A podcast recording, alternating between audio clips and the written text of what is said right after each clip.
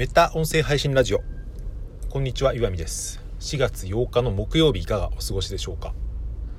今日もちょっと周りがうるさい状況なんですがご容赦ください。今日話してみたいことはですね自分にとって何が幸福なのかっていうですねある本の感想と合わせて紹介してみたいと思います。まず本何を読んでるかなんですけど21 Lessons というですねこれはユバル・ノア・ハラリさんっていうあのホモデウスとかサピエンス全史とかで有名なイスラエルの多分学者の方ですけどその方の多分最一番新しい本なのかな？21 Lessons って結構まあ売れたし有名な本なんでご存知のある方も多いと思うんですけど今それをまあオーディオブックで聞いているんですけど、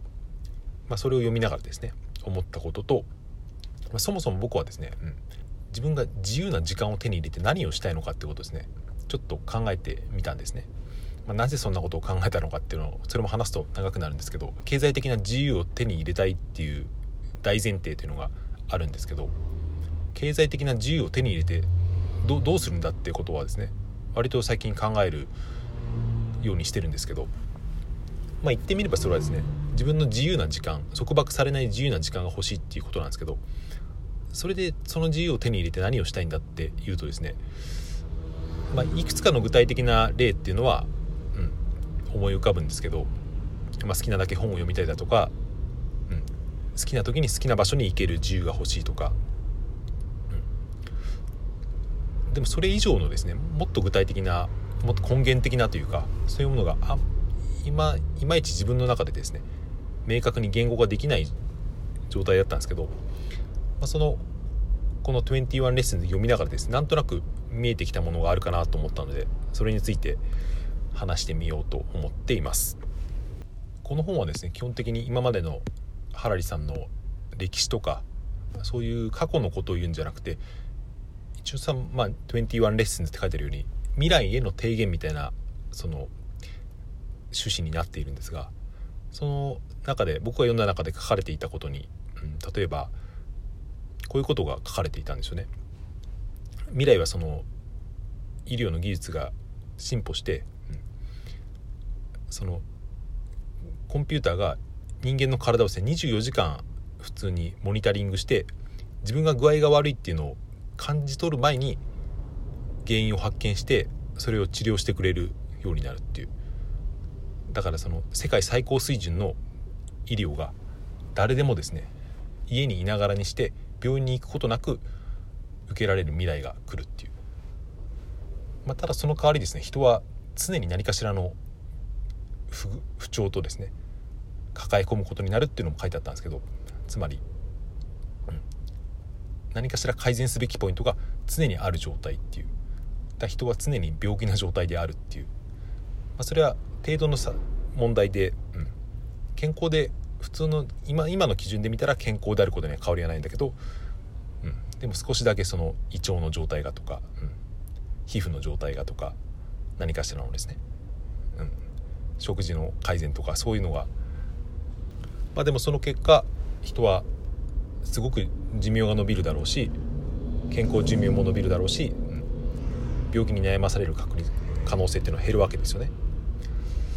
それでもう一つ書いてあったのがその性的思考の話なんですけど、この作者のユバル・ノア・ハラリさんというのは21歳の時にゲイであることをカミングアウトしてるらしいんですけどそのアルゴリズムが進化したするようになると、うん、コンピューターが勝手にですねあなたの性的思考を判断して教えてくれるっていうですね自分が気づく前に例えばその写真とか動画とかいろんなものを見せてあなたのその生態系っていうかその視線の動きとか心拍数が動いたどう動くかによって、うん、あなたはこういう性的思考を持っていますのよっていうのを教えてくれる未来が来るかもっていうことが書いてあるんですよね。まそれによって、うん、ゲイの人はそのハラリさんみたいに21歳までその思い悩むことなく早い段階でそれが知れるようになるってですね、うん、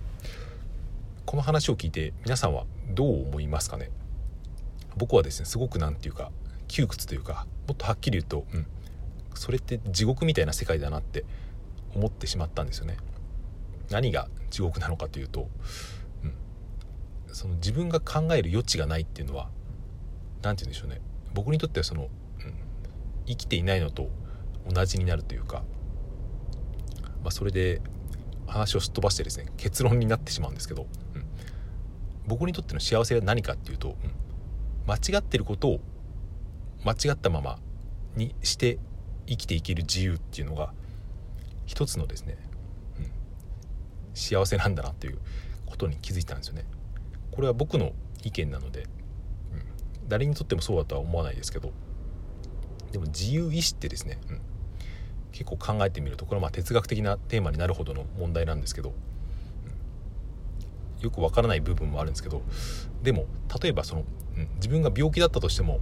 それを治療するかしないかの判断っていうのは、その選択権っていうのは持っていたいなと思うし例えばそのアルゴリズムの話で言うと、うん、ここにこういう血管がですねこのこの臓器にこういう異常が見られたのでこういう薬を処方してくださいってですね、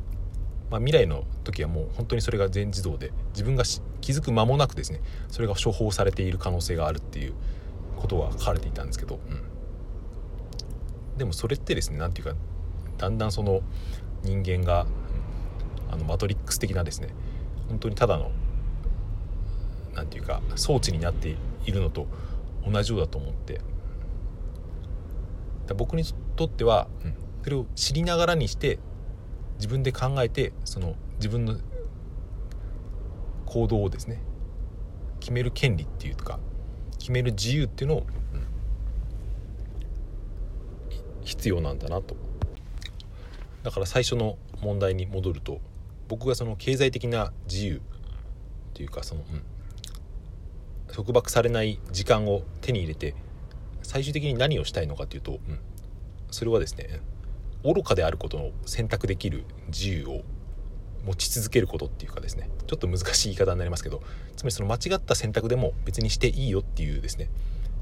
うん、していいよというかそれを貫けるというかそれを自分に委ねられている状態を僕は多分自分の優先順位のかなりの上位に持っているんだなっていうことですね。ちょっと言語化できたなっていうことを思いました、はい、ちょっとこの本はですねまだまだ多分3割ぐらいしか読んでないので読みながらまた思うところがあったら音声配信とかで話していきたいと思います。はい。今日の配信はこれで終わりにしたいと思います。今日も良い一日をお過ごしください。聞いてくださってありがとうございました。また明日。さようなら。